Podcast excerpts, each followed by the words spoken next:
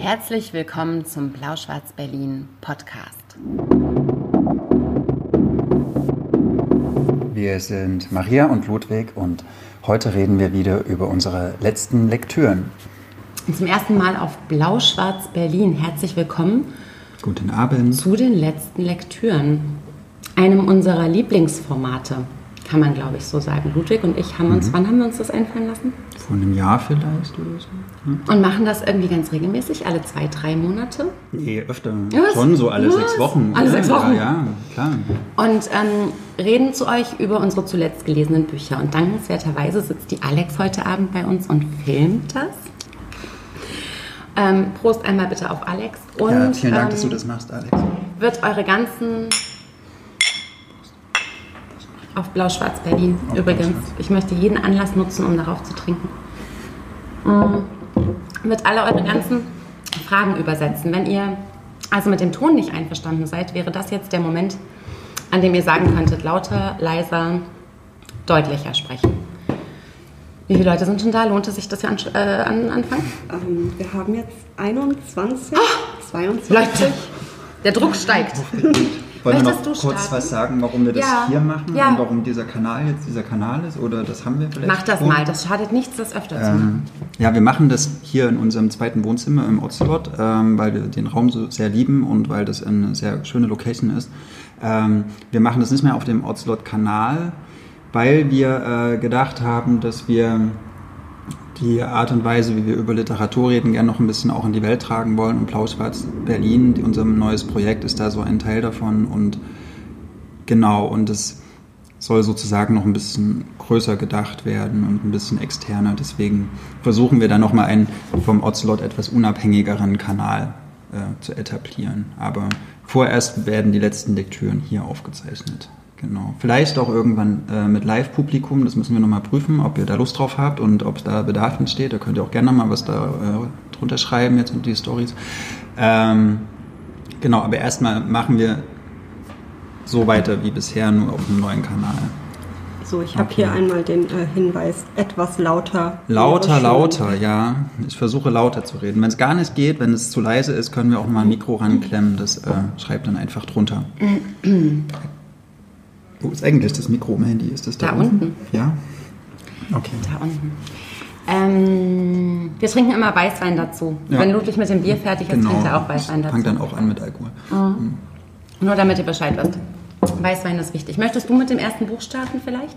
Hm, was Kleines. Was Kleines für den Anfang? Genau, ich habe am Wochenende gelesen, was Altes. Appetit haben. Äh, Berthold Brecht, Das Leben des Galilei, weil ich war am Sonntagabend in der Castorf-Inszenierung von Das Leben des Galilei im Berliner Ensemble und ich habe schon einige Castorf-Stücke gesehen und bin großer Fan von ihm und von seiner auch Stücke zur Trümmerung, die er macht. Also er zersetzt ja immer die Texte und es ist sehr hilfreich, wenn man ungefähr den Plot nochmal auf dem Schirm hat, um zu wissen, welche Figur gerade wer ist. Und meistens wechseln die Figuren, die Schauspieler und so. Also es ist wirklich äh, ein bisschen tricky und deswegen habe ich gedacht, ich lese das Leben des Galilei nochmal schnell vorher. Das ist ja ganz dünn, ne? 100 Seiten.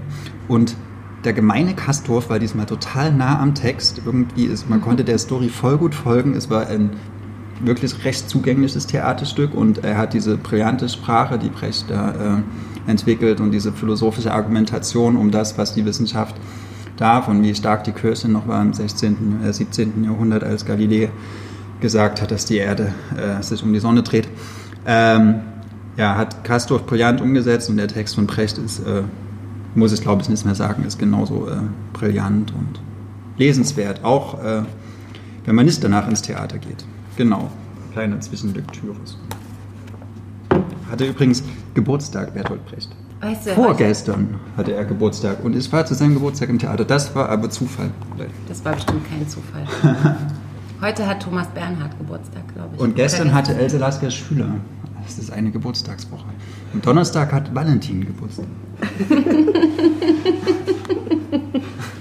Okay, wollen wir. Ähm, So, jetzt die dickeren. ich überlege, ob ich was zu Brecht zu sagen habe, aber ich war vor einem Jahr das letzte Mal im Theater und ich weiß nicht mehr, wer es inszeniert hat, aber es war auch Brecht und zwar der gute Mensch von Seezu und ich habe nichts verstanden. Ich habe es aber auch nicht gelesen nochmal. Heimann Oder- im PE. Ja, ja, du siehst Ludwig. Also wenn ihr Theaterfragen habt, Ludwig ist Spezialist auf diesem und vielen, vielen anderen Gebieten. Ich habe im Januar zwei sehr überraschende Autorinnen ähm, gelesen, von denen ich vorher schon was gelesen habe. Ich muss da kurz äh, einen Bogen schlagen. Bei Elena Ferrante fand ich ja die ne neapolitanische Saga, ihr wisst alle, wovon ich spreche, ganz schrecklich. Und bei Hanya Yanagihara fand ich das Vorgängerwerk äh, Ein wenig Leben ganz brillant eines der lieben ähm, Streitthemen, die wir auch hier ähm, so, so mhm. ähm, feiern. Oh, ja. Ich fange mal mit Elena Ferrante an, weil es mich wirklich unglaublich überrascht hat. Und zwar habe ich diese neapolitanische Saga, ähm, meine geniale Freundin und so weiter, vier Bände, ihr wisst, ähm, angefangen zu lesen, als es so ein Hype wurde, als Surkamp eben die, ähm, die Bücher äh, neu übersetzt rausgegeben hat und so weiter. Und bin überhaupt nicht reingekommen und habe das gar nicht verstanden und habe mich die ganze Zeit gefragt, was ist denn, was geht da an mir vorbei und warum finde ich überhaupt keinen Zugang zu diesen Büchern? Und habe es nach, ich glaube, 80 Seiten entnervt in die Ecke gepackt und seitdem ist Elena Ferrante für mich den ersten Band nach ja. 80 Seiten, ja. aber haben es alle gesagt, dass man die ersten 100 nee. durchhalten muss, ich hatte bis alle Figuren eingeführt sind und dann kriegt es erst den Drive? Ich konnte nicht. Okay, krass. Ich konnte es wirklich nicht. Und also es hätte mich auch so viel gekostet, dass ich, also ich hatte wirklich überhaupt keine Lust mehr und ich war mit Elena Ferrante, wie so abgeschlossen war das für mich, das Thema. Und jetzt war ja gerade, ähm, ihr wisst ja, Weihnachtsgeschäft, dann ist Inventur im Laden und Vertreterreise. Und der Surkamp-Vertreter kam und erzählte mir, worum es in diesem Buch geht. Und äh, ich war so begeistert und so neugierig, dass ich gedacht habe, ich versuche es jetzt einfach nochmal mit Elena Ferrante und habe dieses Buch Frau im Dunkeln, was ähm, ich glaube heute offiziell erscheint, vielleicht auch gestern, ganz, ganz begeistert weggesuchtet und kann überhaupt nicht verstehen, dass das von der gleichen Autorin ist, mit Verlaub. Ich habe danach, muss ich auch nochmal kurz einwerfen, äh, versucht, lästige Liebe zu lesen von ihr, was jetzt vor wenigen Wochen erschienen ist und habe das sofort wieder zugeklappt. Es scheint also, ich sage das auch immer wieder, so ein Solitär in der Beziehung zu sein zwischen Elena Ferrante und mir, aber ich bin von diesem Buch also wirklich unglaublich begeistert. Ich sage kurz was zum Plot, ohne zu viel zu verraten. Es handelt von einer Frau, Leda, Lehrerin, die zwei Töchter mittlerweile erwachsen und eigentlich aus dem Haus, die in den Urlaub fährt an die Küste in Italien und dort sich so ein bisschen auch zurückzieht, so ein bisschen äh, Zeit für sich sucht und eben einfach Sommerurlaub machen will am Strand. Und die beobachtet am Strand, äh, wo sie jeden Tag ähm, so ein bisschen so ein abgelegener, etwas kleinerer Strand, wo sie jeden Tag so hingeht und sich ans Meer legt, liest, ihren Unterricht vorbereitet und so weiter. Ganz in Ruhe und ganz für sich ist, beobachtet sie eine Familie, eine ziemlich große Familie, aber sie kehrt immer wieder zurück zu wie so einem Zentrum. Das ist eine Mutter mit einem jungen, also wirklich kleinen Mädchen. Und die beobachtet sie mit so einer gewissen Faszination und ähm, dieses kleine Mädchen trägt wie verrückt eben so eine Puppe immer mit sich rum. Und während Leda auch so ganz, ganz kluge Gedanken, finde ich, äußert ähm, zu Mutterschaft. Das ist für mich das Buch, wo ich Mutterschaft am interessantesten drin beschrieben gefunden habe, tatsächlich. Also sie entwickelt zumindest so eine sehr abstruse Faszination für dieses merkwürdige Paar, diese Mutter und dieses kleine Mädchen und lässt irgendwann einfach deren Puppe mitgehen. So viel sei vielleicht verraten. Das äh, endet am Ende. Warum? Das ist eine interessante Frage. Warum? Pure Bosheit oder will sie ja, gucken, was passiert dann, wenn sie jetzt nicht irgendwie pure Bosheit. so Also es ist, so böse ist sie nicht, ja. Also es ist auch so eine, so eine gegenseitige Faszination. Die, die Mutter des jungen Mädchens, die, die fühlt sich irgendwie zu dieser Leder ganz hingezogen. Die findet, das ist eine unglaublich interessante Frau, die mhm. es irgendwie geschafft hat, aus ihrer, also auch aus dieser aus dieser Mutterrolle so wie rauszuwachsen. Die Töchter sind erwachsen und ähm, da sind natürlich unglaubliche Untiefen, die sich erst so nach und nach offenbaren. Aber alleine diese einfache Geschichte, eine erwachsene Frau klaut einem kleinen Mädchen die Puppe, finde ich unglaublich brillant. Und es ist, finde ich, zwischendurch hochinteressant und so wie psychologisch. Natürlich ist keine, also natürlich ist auch diese Leder unglaublich vielschichtig. Und natürlich ist es nicht toll, dass sie die, die Puppe weggenommen hat. Andererseits habe ich gemerkt, dass ich eine gewisse Tendenz habe, da durchaus auch Verständnis zu zeigen und irgendwie auch so eine Freude ja, zu haben an diesem, an diesem Nadelstechen, was sie damit so auslöst, weißt du? Es bedient ja auch irgendwie, finde ich, so eine, so eine Fantasie, die man vielleicht auch mhm. jeder vielleicht schon mal hat mhm. oder hatte, irgendwie so dem kleinen Kind das, den Lolli wegnehmen. Ja. Einfach nur, weil man größer so. ist und es ja? kann. Und das Kind mhm. rastet mhm. ja auch wirklich aus und es ist, es ist hochdramatisch. Aber was, was eben passiert ist, äh, auch so im Rückblick auf Leda und ihr Leben und ihre eigene Beziehung zu ihren Töchtern, dass ich wirklich so ganz oft gedacht habe, ey, endlich schreibt das mal eine Frau, endlich schreibt mhm. mal eine Frau solche Sätze übers Muttersein. Weil sie das sehr kritisch sieht, oder was? Oder Weil sie zum Beispiel, also weil Leda zum Beispiel, also das ist glaube ich auch nicht zu viel verraten, ihre, ihre Familie und ihre beiden Töchter irgendwann Hals über Kopf verlassen hat für Mhm. drei Jahre. Die musste einfach gehen. Die das musste erinnert einfach raus. an Annie Anno. Hatte ihre, die hat doch, aber Ist die das auch irgendwie so aus ihrer Mutterrolle so, nee. so rausge... Jetzt Nur aus der Berufsrolle, ne? Das- Mhm. Ja, okay. Hm. Das war, glaube ich, also sie hat so viel reflektiert darüber, dass das Ja. vielleicht, ne? Aber dass, dass dieses, dieses Tabuthema, dass eine Frau, eine Mutter die Kinder sitzen lässt, das hat mich unglaublich fasziniert. Und das ist eigentlich nur so ein ganz kleiner Teil der Geschichte. Und ähm, ich möchte euch allen nochmal sagen, wenn es euch auch so geht, dass ihr mit Ferrante irgendwie Schwierigkeiten hattet. Äh, Frau im Dunkeln. Würde mich sehr wundern, wenn euch das nicht ähnlich den Einstieg verschaffen kann. Wir haben hier gerade den Kommentar, schon wieder eine weggenommene Puppe bei Ferrante. Gab's schon mal. Ah, es gibt dieses kleine Inselbändchen, ne? Da habe ich aber auch keinen Bock, das zu lesen. Das ist ganz lustig. Ja, es gibt noch dieses kleine Inselbändchen. Das, das, äh, vielleicht fasziniert sie das. Das kann sein. Aber ich werde es nicht rausfinden, weil ähm, vielleicht ist das äh, wirklich, das ist das, was, also diese Beziehung reicht auch. Ist das so, also obwohl das am Strand spielt jetzt oder vielleicht in so einem Strandsetting, ist das ein Kammerspiel oder kriegt man auch ein bisschen was von der Welt ringsrum mit? Nee, es ist tatsächlich sehr, sehr reduziert auf diesen kleinen Ort. Ich weiß gar nicht, wie er heißt. Ich weiß auch gar nicht, wo in Italien er genau welche liegt. Zeit irgendwie? Wo ist in welche Zeit das Ja, spielt? es ist oder? relativ aktuell. Okay, also- ne? also sie ja. hat Kontakt zu ihren beiden Töchtern, die mittlerweile, also sie ist ja dann auch wieder zurückgegangen, hat Kontakt zu ihren Mhm. Töchtern, die mittlerweile zum Vater gezogen sind, der nach Kanada ausgewachsen, äh, ausgewachsen ist, ausgewandert ist. Ähm, und die kommunizieren irgendwie über, über WhatsApp oder keine Ahnung. Also es ist schon, ist schon wirklich heute. Aber was ich interessant finde, ist diese, diese Vielschichtigkeit dieser Person Leda. Also Mhm. das äh, finde ich echt sehr, sehr treffend beschrieben. Es ist natürlich keine sympathische Frau, keine Protagonistin, mit der man sofort mitgeht. Und trotzdem hat die so eine irre Faszination.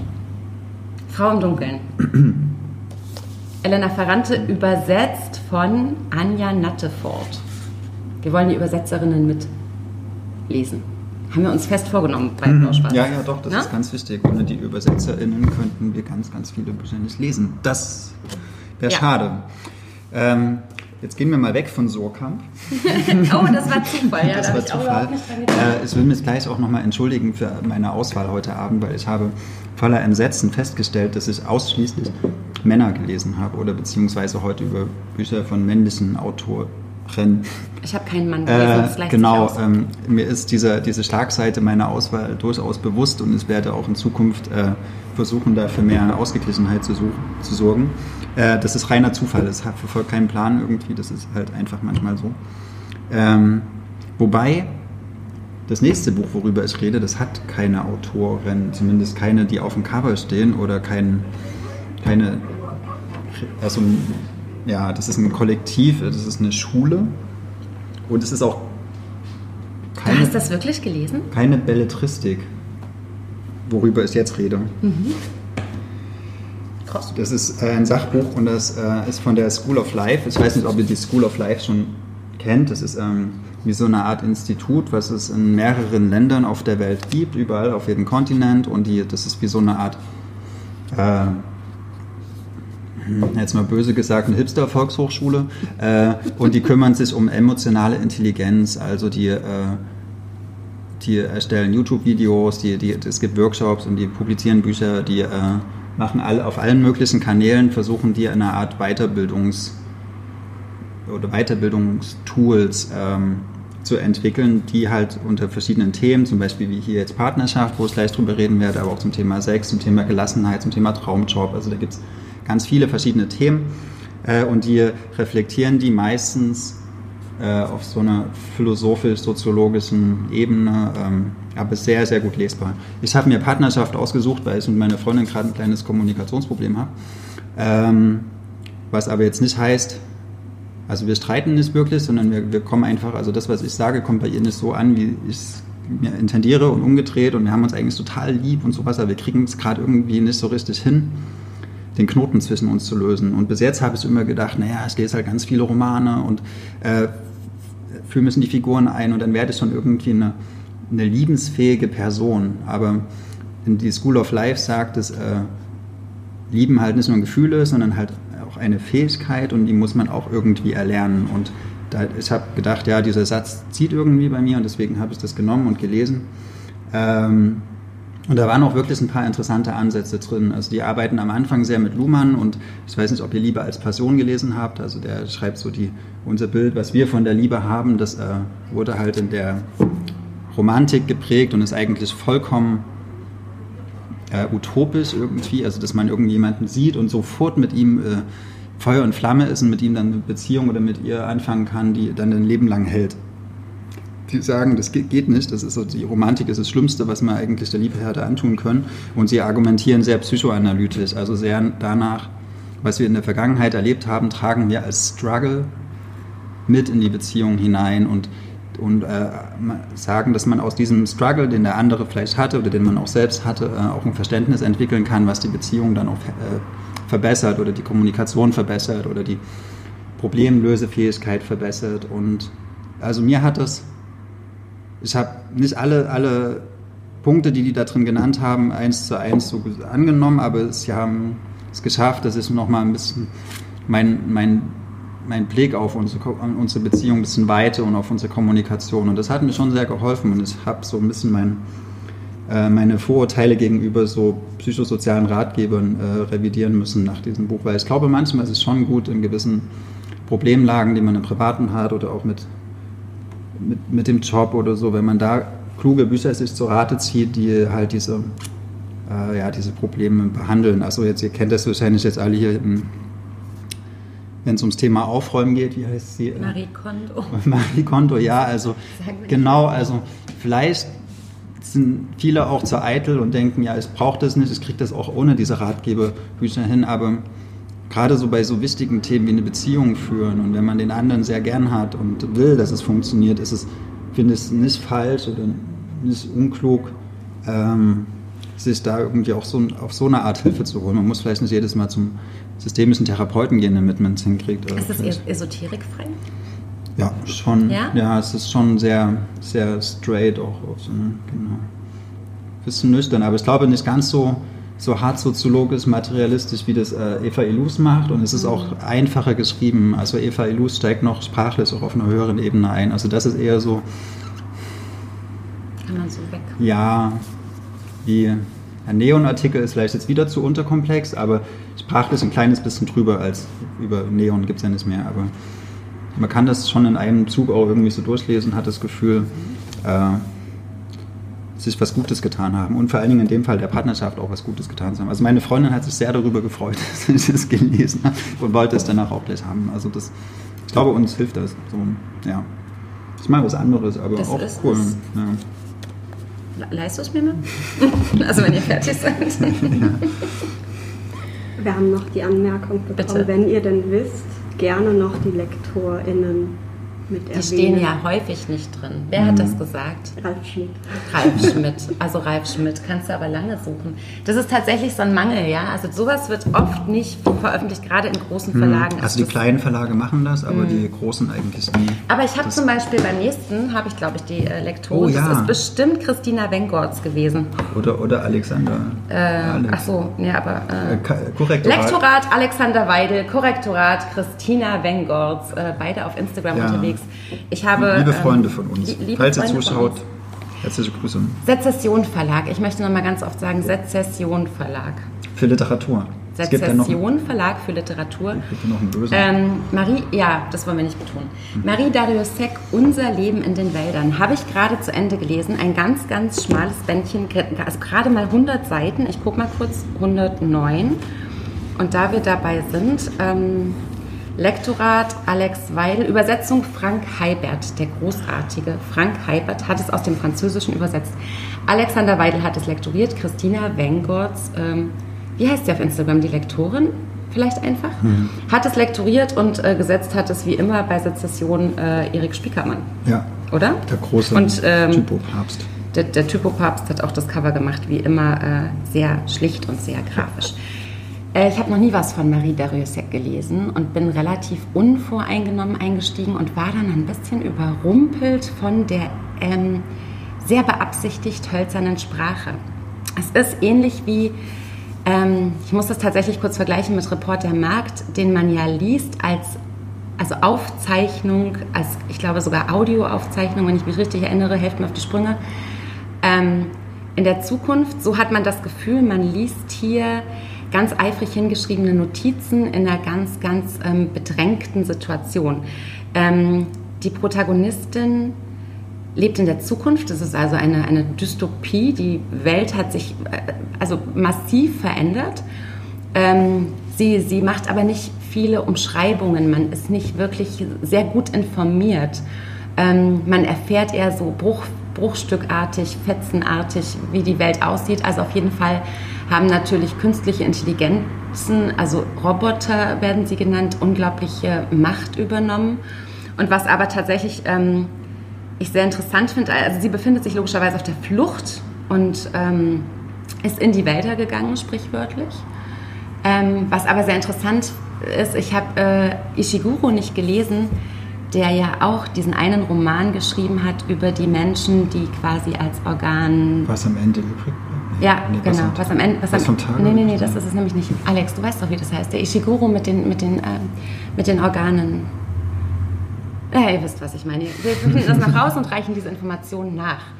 Aber ähm, im Prinzip ist bei Marie Dariussec ein, ähnliches, ähm, ein ähnlicher Punkt, äh, Kern dieses Romans, und zwar alles, was wir geben. Alles, was wir geben mussten, nicht äh, was am Ende übrig bleibt. Aber es, äh, ihr werdet verstehen, dass die äh, Ähnlichkeit frappierend ist. Ähm, und zwar ähm, ist die Protagonistin eben auch, ähm, also es gibt quasi für jeden Menschen einen Klon. Für die besser gestellten Menschen gibt es einen kompletten Klon, der wird geboren von einer Leihmutter und wird dann äh, sein Leben lang schlafend gelagert, bis man eben Teile davon braucht. Und in dem Fall der Protagonistin heißt dieser Klon Marie und sie entwickelt eine Beziehung zu dieser Marie und ähm, stellt auch, finde ich, ganz interessant ähm, Sie ist Therapeutin, es gibt ganz interessante Einblicke. Also die Autorin, ich habe es hinterher dann recherchiert, eben, ist eben auch Therapeutin, hat als Therapeutin lange gearbeitet. Ganz interessante Einblicke. Zumindest ist es eine ganz knapp erzählte, ich habe ja schon gesagt, 100 Seiten, sehr, sehr, sehr, sehr, also wie sagt man, geschwinde? Wie heißt das? Komponiert? Nee, ganz schnell. Mhm. So, so siehst du, sehr, sehr gehetzt. Es geht mhm. ganz geschwind durch. Mir fällt das Wort gerade nicht ein. Ähm, getrieben? Getrieben, ja, aber auch so wirklich eilig und ähm, trotzdem hat man, hat man hinterher, man hat das Gefühl, man ist wie durch so einen Tunnel gerauscht und hat aber unglaublich viel gesehen, komischerweise. Oft ähm, entsteht so ein Gefühl, wenn die Sätze extrem lang sind. Ja, ist das so? Nee, das ist gar nicht so. Es sind ganz kurze Sätze, es sind auch wirklich sehr, sehr, auch grammatikalisch nicht immer korrekte Sätze. Sie Sie ist das Schreiben mit, äh, sie hat irgendwo Notizzeugs gefunden, Zettel und Stift. Sie ist das eigentlich gar nicht mehr gewöhnt. Ähm, was total interessant ist, das habe ich sogar meinem Sohn vorgelesen, weil der mir so über die Schulter geguckt hat beim Lesen. Es gab diese eine Passage, wo sie erzählt, dass sie als Kind im Zoo war und als die Mammuts, Mammuts wieder äh, erweckt äh, wurden und äh, plötzlich wieder in Zoos ausgestellt wurden. Also man äh, hat so eine ziemlich, trotz dieses rauschhaften Erzählens, eine ziemlich einprägsame Idee davon, wie diese, diese, diese Zukunft, von der sie spricht, wirklich aussieht. Und ähm, das ist was, was man in ganz kurzer Zeit durchliest, was man wirklich so durchrauscht und was ich aber sehr also nachhallend finde. Unser Leben in den Wäldern von Marie Dariussec, Sezession Verlag. Wurde von ihr schon mal was ins Deutsche ja, übersetzt? Ich glaube das, ja, ja. Ich habe sie noch nie gelesen. Ähm, nie was gehört. Schweinerei, Prinzessinnen und zuletzt, man muss die Männer sehr lieben, für das sie mit dem Prix Medici ausgezeichnet wurde. Hm. Ja, also ähm, eine der, also ich weiß, dass Alex Weidel, der Lektor, auch ganz äh, viel darüber schon gesprochen hat. Das war jetzt aber mein erstes Buch von ihr und war zumindest ein hochinteressanter Einstieg und ich werde jetzt, glaube ich, auch noch mal gucken, äh, dass ich vielleicht noch was von ihr lese. Ja. Spannend. Sehr. Du wolltest es auch danach lesen, ne? Ja, ich habe es auch ja, auf dem Stapel liegen. Sehr gut. Ähm, vielleicht bleiben wir in einer etwas diffusen Zukunft. Schellenmann von Philipp Böhm. Philipp Böhm ist äh, Ende der 80er Jahre geboren, hat Politik und Germanistik studiert, ähm, ist Mitherausgeber der Metamorphosen-Zeitschrift. Ähm, schon etliche kleinere Sachen veröffentlicht. Das ist sein erstes Buch oder sein erster Roman, erschien im Verbrecherverlag, lektoriert von. Ich kann es gerade nicht finden. Ähm, Vielleicht Christina Wengolf. Nee, steht gar nee. nichts. Vielleicht einfach von Verbrecher selbst. Genau. Ähm, warum habe ich das ausgewählt? Weil ich Philipp Böhm vom Sehen her kenne und weil ich gedacht habe, aha, der sieht irgendwie interessant aus und ähm, der kommt auch ab und zu in den Laden hier und ich wollte einfach mal wissen, was der so schreibt und es ähm, klang auch auf den ersten Blick ziemlich interessant. Es geht nämlich um zwei Freunde und eine Stadt und der eine ist irgendwie, lebt schon immer in dieser Stadt und der andere äh, ist dazugezogen und die arbeiten beide in einer Fabrik, wo man nicht so genau weiß, was da hergestellt wird. Es ist so irgendwie geht es um Textilien und es ist eine riesige Maschine, die irgendwelchen Staub produziert und irgendwie auch die, ähm, die Arbeitsprozesse der Menschen und auch die Lebensprozesse der Menschen sehr, sehr dominiert. Also ich habe mich, zumindest was diese Arbeitsprozesse betrifft, habe ich mich schon in, einem, in so einem Kafkaesken Setting irgendwie äh, wiedergefunden gefühlt, weil es nicht klar gesagt wird, was die Maschine halt produziert, aber sie schon so einen vollkommen individuenbestimmten Impetus hat. Und ähm, genau, das fand ich so, hat, hat so was Kafka-Anmutiges und dann war es auch, ja, spielt das Klima eine Rolle, es regnet überhaupt nicht mehr, die Eichhörnchen sterben, es geht ständig um Eichhörnchen, die irgendwo tot auf dem Boden liegen und der Protagonist äh, sammelt die und beobachtet das Tiersterben und es wird aber nichts erklärt. Also das, äh, man weiß nicht, warum das jetzt so warm ist. Und man, natürlich gehen dann bei mir als Leser sofort so die Analogien im Kopf an. Ja, es ist vielleicht so eine Art Klimawandel-Dystopie und äh, irgendwie auch so ein Kommentar auf den, vielleicht den letzten Sommer irgendwie. Und genau, und dann geht einer der beiden Freunde aus ungeklärten Gründen, also Philipp Böhm scheint ungeklärte Sachen zu mögen, äh, oder will sie nicht erklären, äh, geht er einfach weg und der andere macht sich dann auf die Suche nach ihm. Und es könnte spannend sein, aber er erzählt das in so einer sehr durchdachten, sehr reduzierten, sehr, sehr vorsichtigen Sprache, dass ich so sehr, das, sehr große Schwierigkeiten hatte, irgendwie so voranzukommen. Ich bin immer so müde geworden beim Lesen, weil ich so gedacht habe, wow, du hast hier ein Gravitationszentrum in einem, in einem, in einem Roman, was etwas nicht nicht bewusst ist, ist irgendwie. Wir wissen nicht, was die produzieren, wir wissen nicht, warum das Klima so ist, wir wissen nicht, warum der weggegangen ist. Es sind so große Fragen äh, und das könnte einen ein, ein, ein Spannungsbogen erzeugen, aber bei mir hat das irgendwie nicht funktioniert. Also rein über dieses, dieses hm, ich laufe die Straßen zur Fabrik, ich gehe wieder nach Hause, ich überlege, ich frage die Nachbarn, aber also bei mir hat das nicht so, so wirklich funktioniert. Dick, ja, ich, äh, ist, man merkt diesem Roman definitiv an, wir werden vielleicht auch noch auf andere Romane kommen, die auch irgendwie aus seiner Alterskohorte sind heute Abend, ähm, dass dieser Roman sehr durchdacht ist. Ich glaube, er hat sehr lange daran gearbeitet und er hat einen, ein, ein, ein großes literarisches Wissen, was er hier auch einbringt. Also man erkennt schon auch viele Referenzen und es ist definitiv ein Autor, der, der ein sehr, sehr feines Sprachgefühl hat. Aber ich finde das, also ich habe das nicht geschafft, diesen diesen Plot irgendwie so zusammenzuhalten, dass ich zum Schluss denke, das ist jetzt ein, wirklich so schon ein, ein, ein richtig gutes Buch. Es ist ein, ein, guter Anfang, würde ich mal sagen, aber äh, mich hat es nicht so 100% gekriegt. Aber auf jeden Fall werde ich ihn weiter beobachten und werde mal schauen, was er für die Metamorphosen und so schreibt, weil er, glaube ich, wirklich ein kluger, kluger Kopf ist. Schellenmann.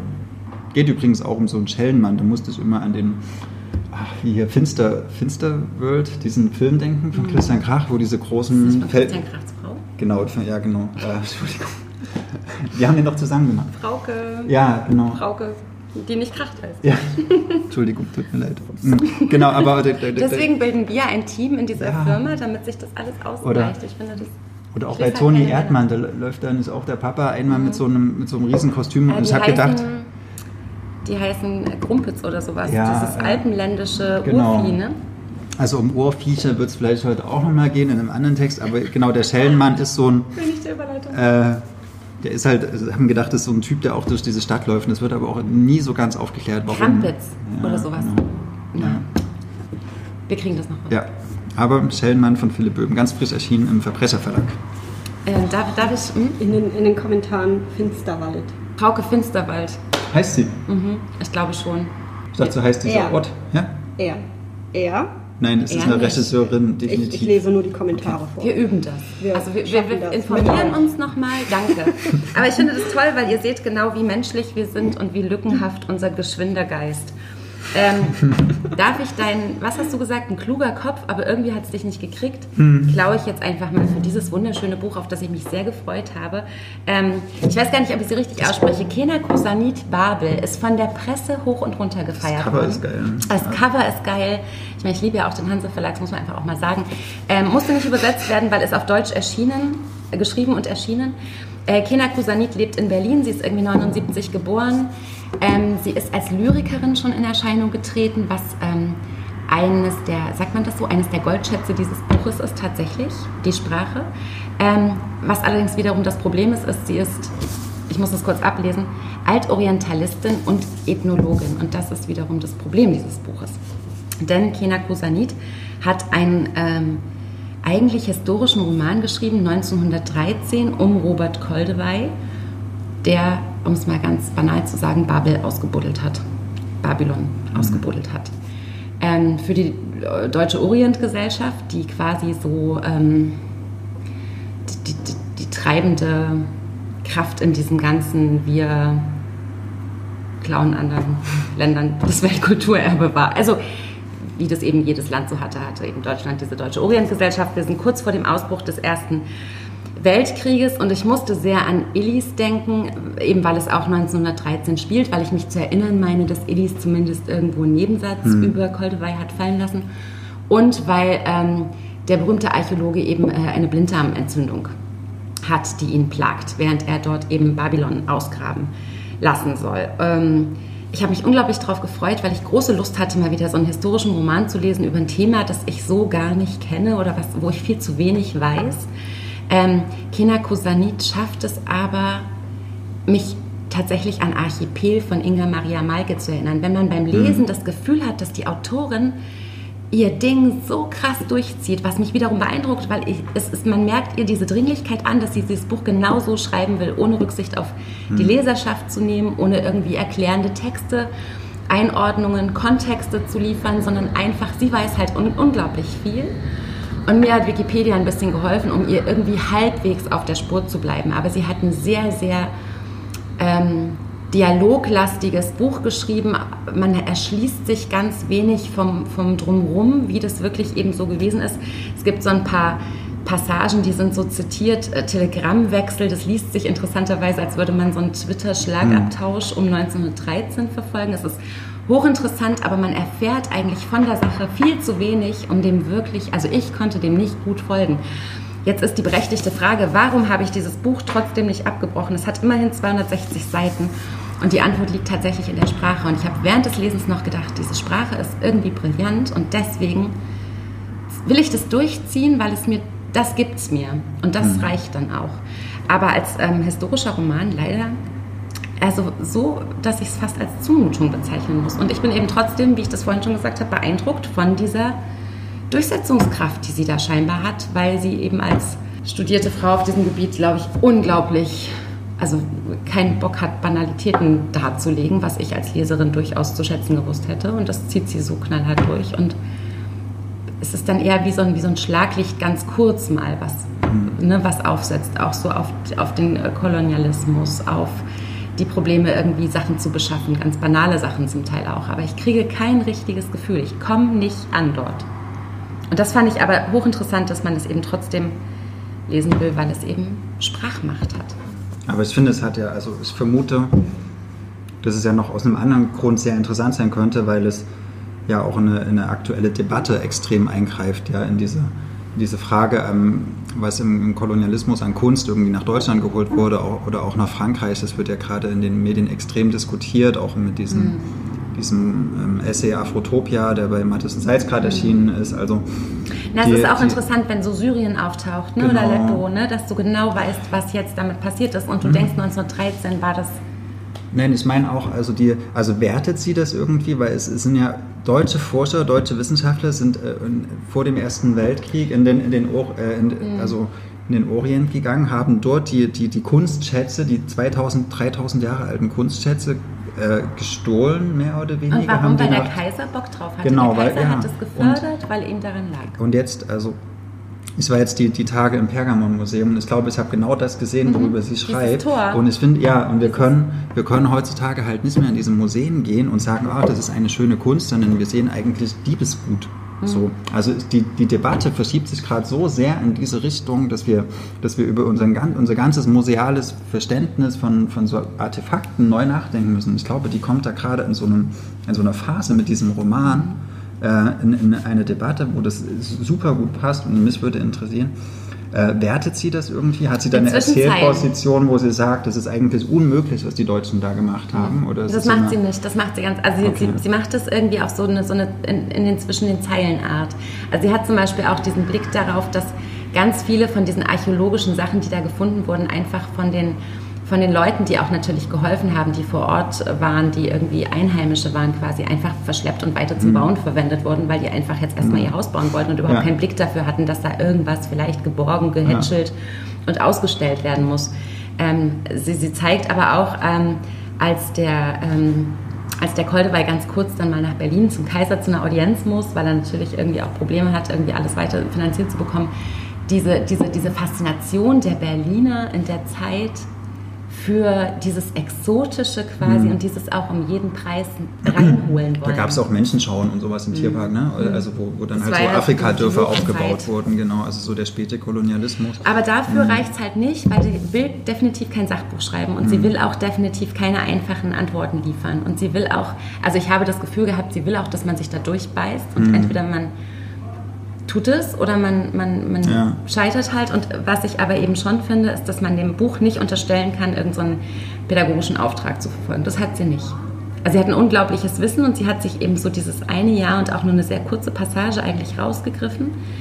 Und ähm, das, also es ist schon interessant, aber es ist tatsächlich was für einen langen Atem. Man muss es unglaublich langsam lesen. Ich habe bei einigen Landschaftsbeschreibungen allerdings auch wieder an Schalansky gedacht, was ja irgendwie im letzten Jahr mein Lieblingsbuch war weil sie auch wirklich unglaublich großartige Sätze bilden kann, ohne dass sie bemüht künstlich ist. Also es kommt schon alles, man merkt hier die Lyrikerin einfach sehr an. Es kommt schon alles sehr aus dem, es ist so ein Flow darin, aber es, ich sehe nicht genug vor lauter schöner Worte. War das richtig Ja, Deutsch? aber ich finde, wenn man so ein historisches Thema sich vornimmt, was jetzt nicht so sehr äh, bekannt ist, auch bei den heutigen LeserInnen, dann, dann muss man sie auch irgendwo abholen und mitnehmen. Also da so einen sperrigen Klotz hinstellen und sowas, dann ähm, da, da, da finde ich es irgendwie dann auch ein bisschen verschenkt für die ganzen Recherche. Was interessiert, äh, ja. Für die Recherchearbeit und auch für diese Schreibarbeit. Die hat garantiert nicht recherchieren müssen. Das hat die alles das aus dem Studium ja, aber, Dings gehabt. Ich weiß, ich habe vor zwei Jahren kam ja hier Matthias Enar, der Kompass. Mhm. Da geht es ja um ein ähnliches Thema, also um die, also nicht um Raubkunst direkt, aber um den Einfluss des, des arabischen Raums auf den westeuropäischen Raum und, und diese ganzen Querverbindungen und er erzählt da irgendwie 200 Jahre Kulturgeschichte, aber so luzide, so, so, so einfach, so, so leichtfüßig, obwohl er unglaublich viel Wissen rein verpackt. Aber das hat irgendwie für mich super gut funktioniert, da irgendwie so, so durchzuwandern, weil er mich so, so angenehm mitgenommen hat. Irgendwie. Aber das klang jetzt gerade. Das ist nicht ihr Anspruch scheinbar. Ja, und es ist tatsächlich auch für so ein Romandebüt wirklich sportlich. Also ich muss auch mhm. kurz dem Verlag echt so sagen, ähm, da habe ich schon wieder so Chapeau, dass sie da nicht das, das, das im Detail durch versucht haben zu lektorieren. Was hätte, man hätte bestimmt irgendwie so ein süffiges, Sach, also so ein süffiges Roman, ja. das Sachbuch draus machen können. Keine Liebesgeschichte drin. Nee. Oder kein Erfreulicherweise nicht. Also leider auch zu wenig Frauen drin, aber ähm, dafür von einer geschrieben. Mhm. Hm. Okay. Ist, Hansa. Ich habe zu viel Hansa hier. Hier ist so viel Hansa. Ja, aber Und, so kann man ähm, auch zwei. Also, apropos lektoriert. Apropos Hansa. Also Hansa macht ja ab und zu sehr gute Bücher. Es kommt auch noch eins heute. Bei mir nicht. Ach so, stimmt, ja. Ihr habt das sicherlich alle mitbekommen. Also es war als lesender Mensch in den letzten sechs Wochen konnte man es eigentlich nicht, nicht mitkriegen. Die Debatte um... Kommentiert das, möchten wir wissen, was, was Alex zu, zum Haare raufen trägt? Ja, jemand, jemand postet hier dieses niedliche Emoji mit dem Affen, der sich die Augen zuhält. Das liebe ich, mein Lieblings-Emoji. Schon. Neben der fliegenden Elfe. Ich habe das zweite Buch von Takis Bürger gelesen. Das erste, der Club, kennt ihr vielleicht auch. Und jetzt Stella ist wirklich durch die Medien hoch und runter gegangen. Es hat nicht nur eine inhaltliche Debatte ausgelöst, sondern wieder einmal eine Frage, ähm, die zwischen Persönlichkeitsrechten und Kunstrechten changiert und was nun eigentlich ähm, dominanter ist im Werk oder mehr berücksichtigt werden sollte. sehr viele Leute haben wirklich viel zu diesem Buch gesagt. Deswegen habe ich als Buchhändler mich auch irgendwie verpflichtet gefühlt, das auch zu lesen, weil ich äh, zumindest mir ein eigenes Urteil bilden wollte. Ich äh, habe die Feuilleton-Debatte auch sehr interessiert verfolgt, weil die wirklich hochinteressant ist. Ich werde jetzt nicht mehr zu diesem Buch sagen, außer es gibt äh, Menschen oder Autoren in seiner Generation, Takisbürger ist ungefähr so alt wie ich, so Mitte der 80er geboren, die historische Themen sowohl sprachlich als auch inhaltlich in extrem gekonnter Weise verarbeiten. Zum Beispiel letztes Jahr erschien Joseph Andrasch. Das ist ein Pseudonym von einem französischen Autor, der in die Wunden unserer Brüder über einen ähm, französischen Widerstandskämpfer im Algerienkrieg geschrieben hat, den es auch wirklich gab. Also es ist eine historische Persönlichkeit, die er äh, zu einer Romanfigur erhebt. Übersetzt von Claudia Hamm. Übersetzt von Claudia Hamm, auch Hansa Verlag übrigens. Äh, Zufall. Und er macht es in einer brillanten Art und Weise. Ich war so nah dran an dieser Figur. Ich habe so viel begriffen von der ganzen Dramatik, die in dieser Figur angelegt ist und auch die, die die historische Persönlichkeit aushalten musste, dass ich gedacht habe, wow, wie cool können Romane sein, um mir Geschichte beizubringen, um mir ähm, um es in einen Kosmos einzuführen, der mir vorher fremd war. Da, also ist brillantes Buch und es ist auch total, also waren viele Leute unserer Meinung. Ja. Ich mache den Abschluss und dann machst du den Ab-Ab-Abschluss. Ähm, mein allererstes Buch in diesem Jahr, es war nicht das letzte, was ich gelesen habe, aber es war das erste, was ich im Januar gelesen habe und das bedeutet mir so viel, dass ich es jetzt gerne nochmal in die Runde werfen will, ist ähm, das Debüt von Hanya Yanagihara, also das Buch, was sie ähm, vor Ein wenig Leben veröffentlicht hat. Übersetzt von Stefan Kleiner, hoffe ich. Mhm, ja, Stefan Kleiner im Hansa Berlin Verlag erschienen. Und ich habe ja vorhin schon gesagt, wie großartig ich ein wenig Leben fand und wie entsprechend hoch auch meine Erwartungen waren und wie ich mich, damit ich im Englischen nicht irgendwie verrecke, also nein, damit ich nicht scheitere und nicht irgendwelche Zwischentöne nicht verstehe, ich mich bemüht habe und beherrscht habe, es nicht auf Englisch zu lesen, wo es natürlich schon längst verfügbar ist, sondern auf die deutsche Übersetzung gewartet habe, die jetzt im Januar eben endlich erschienen ist. Und ähm, ich bin wirklich, wirklich begeistert von diesem Buch. Ich weiß, dass ganz viele schon geschrieben haben, die ein wenig Leben irgendwie ähnlich doll mochten wie ich, dass sie irgendwie nicht damit warm geworden sind, dass sie irgendwie Schwierigkeiten hatten, in die Geschichte reinzukommen. Ich möchte noch mal eine Lanze dafür brechen, weil ich auch im Rückblick und mit so ein bisschen mehr Abstand noch immer wieder finde, dass das ähm, dass es das wirklich wert ist, da dran zu bleiben, ehrlich gesagt. Ähm, Hanya Yanagihara erzählt die Geschichte von Norton Perina und dazu muss man vielleicht erzählen, dass sie aus einer Arztfamilie kommt. Das erzählt sie jetzt in Interviews immer wieder. Und dass am Abendbrotstisch bei ihr zu Hause diese Geschichte von diesem äh, Carlton Geiduschek irgendwie rund erzählt wurde, der eben den äh, Medizinnobelpreis bekommen hat in den 50ern und ähm, danach äh, in den späteren Jahren, ich glaube in den 70ern irgendwann des äh, sexuellen Missbrauchs an seinen Adoptivkindern äh, beschuldigt und verurteilt wurde. Und diese Geschichte kursierte bei ihr so am Armbrutstisch, dass sie, und das erzählt sie in Interviews immer relativ offen, dass sie immer wusste, sie schreibt darüber mal ein Buch. Und dann hat sie auch tatsächlich lange daran geschrieben, hat auch gewartet, bis der wahre Gaiduschek, also die Vorlage für dieses Buch quasi gestorben ist, 2013, glaube ich. 2014 ist dann dieses Buch veröffentlicht worden. Und ähm, es erzählt im Prinzip so eine fiktive Adaption seines Lebens. Und es handelt natürlich von dieser Geschichte, ähm, die dramatisch ist, die aber lang nicht so. Es klingt jetzt schwierig, wenn ich das so sage. Es klingt, es war nicht so schlimm, aber sie ist viel, viel weniger extrem als in ein wenig Leben. Sie äh, erzählt vieles überhaupt nicht aus. Ähm, es geht aber vor allem um die ähm, tatsächlich wieder so ein Bogen zur. Was lachst du denn?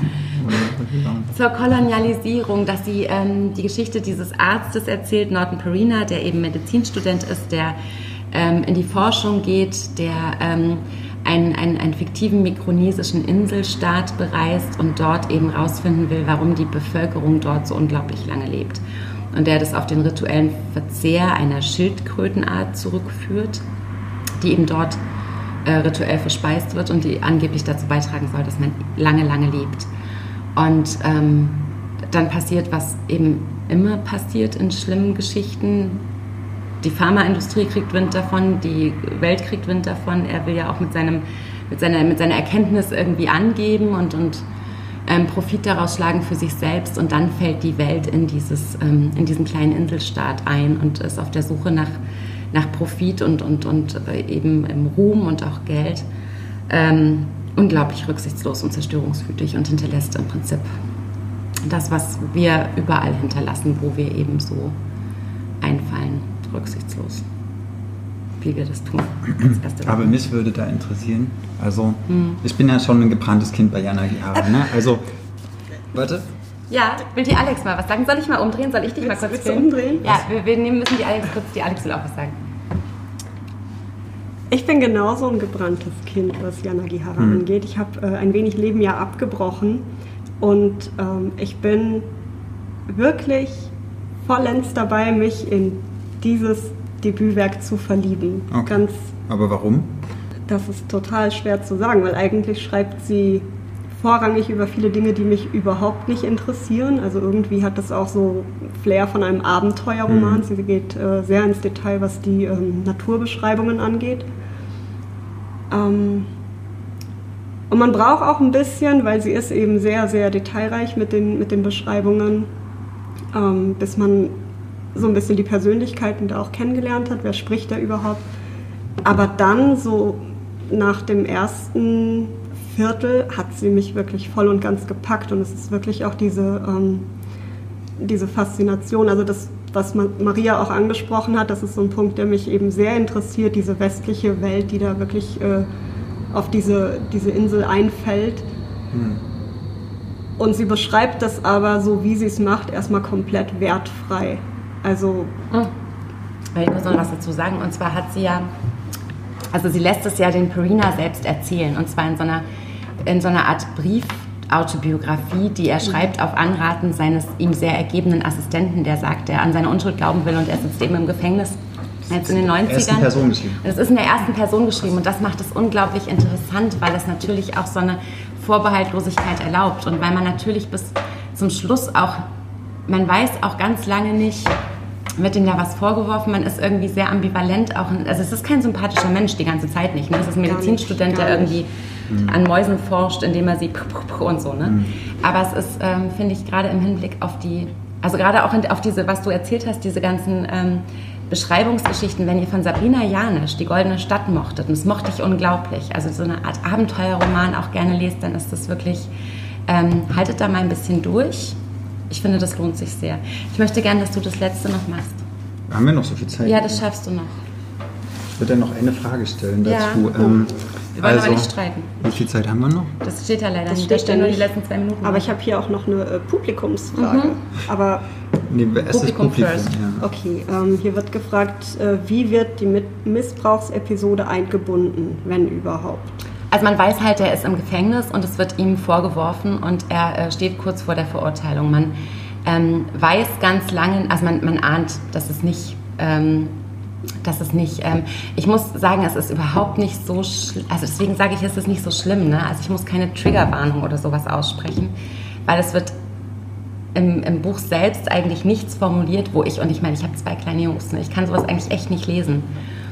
Aber ich habe das gut ausgehalten. Am Ende löst sich dann auf und ja, er ist schuldig und selbst das ist so, wie sie es gemacht hat, so wie sie es geschrieben hat, die Form, die sie dafür gewählt hat, das zu beschreiben, ohne zu spoilern, ist es jetzt ein Spoiler, ist sehr, sehr gut aushaltbar.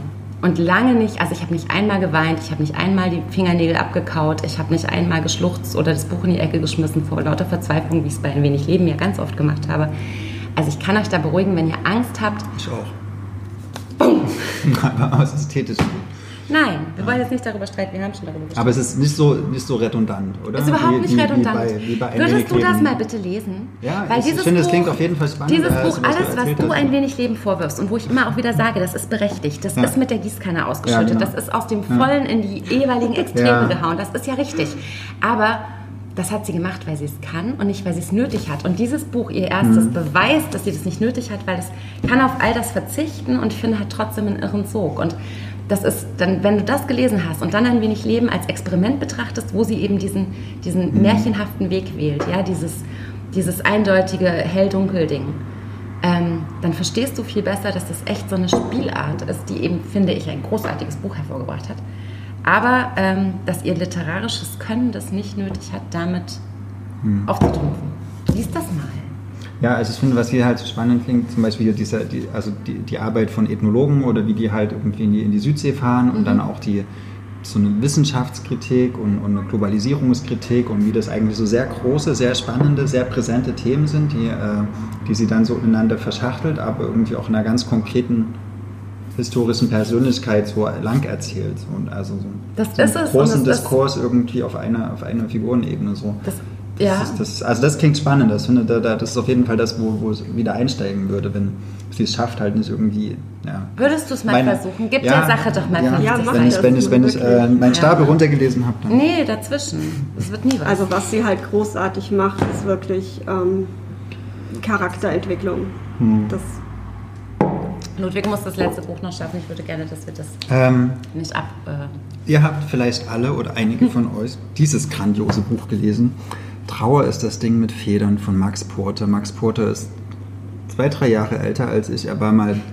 Äh, ich, ich, Leute, wir setzen genau. Autoren in den Kontext zu unserem eigenen Altertag. Nein, ich, ich, lese gerade irgendwie nur so Leute in Ja. meinem Alter. Das ist vielleicht auch nicht richtig. Ähm, Brecht ist schon tot. Äh, Mhm.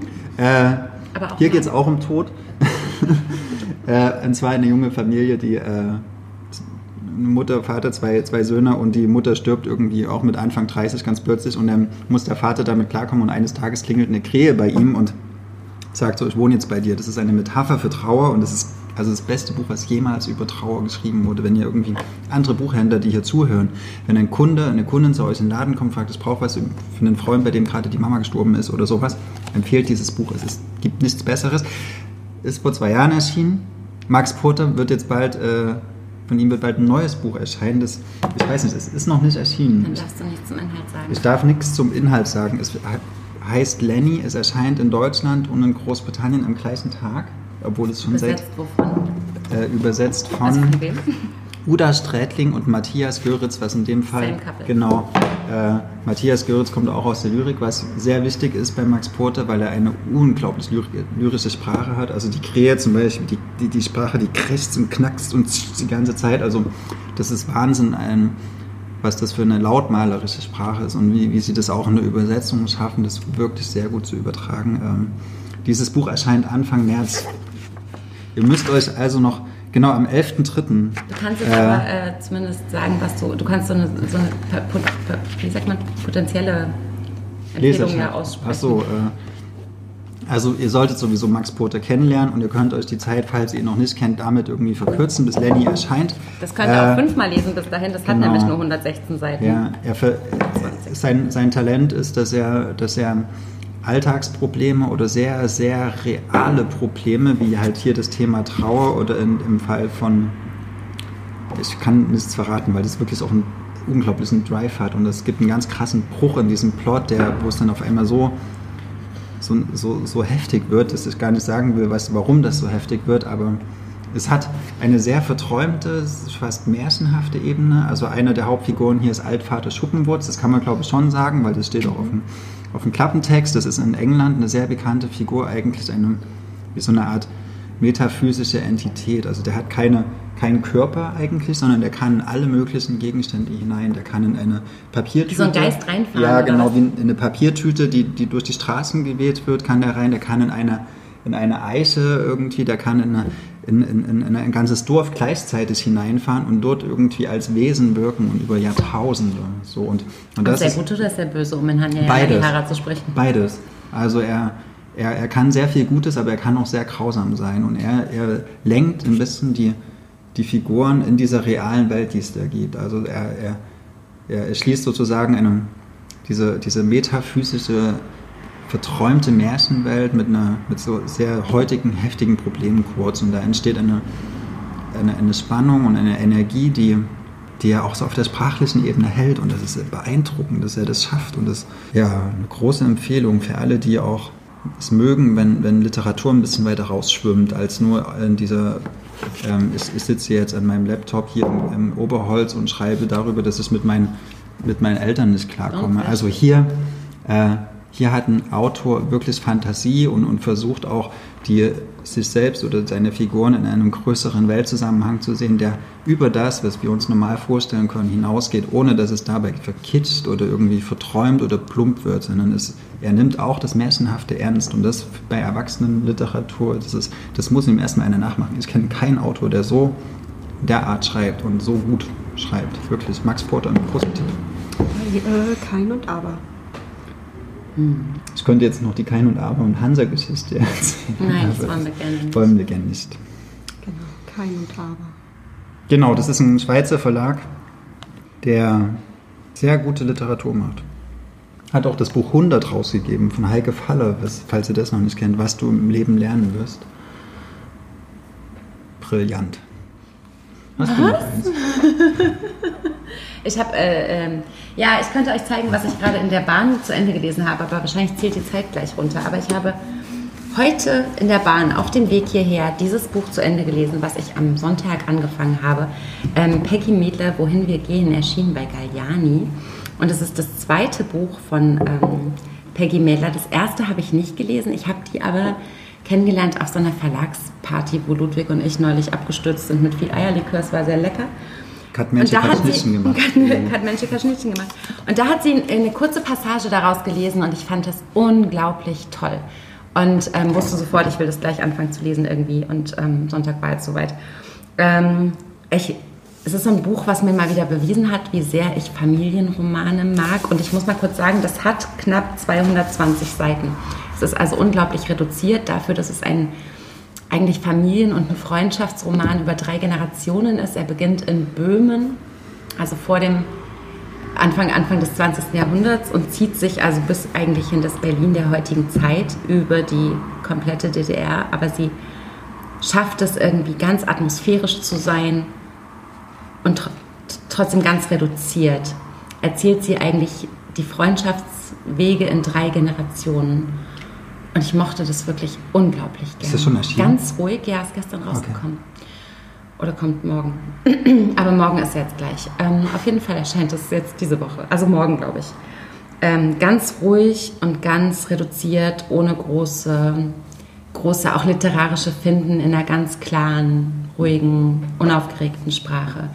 Und war aber so ein, also wirklich so ein Buch, wo ich gedacht habe hinterher, genau das ist der Grund, ich will mehr Familienromane lesen. Also dieses Wort ist so schrecklich, aber diese Bedeutung ist so gut. Es fühlt sich so warm an beim Lesen und man hat so ein Nachhausekommen-Gefühl. Und ähm, das hat sie irgendwie sehr gut geschafft. Das war der Podcast zu unseren letzten Lektüren. Wir sind Ludwig und Maria von Blau-Schwarz Berlin.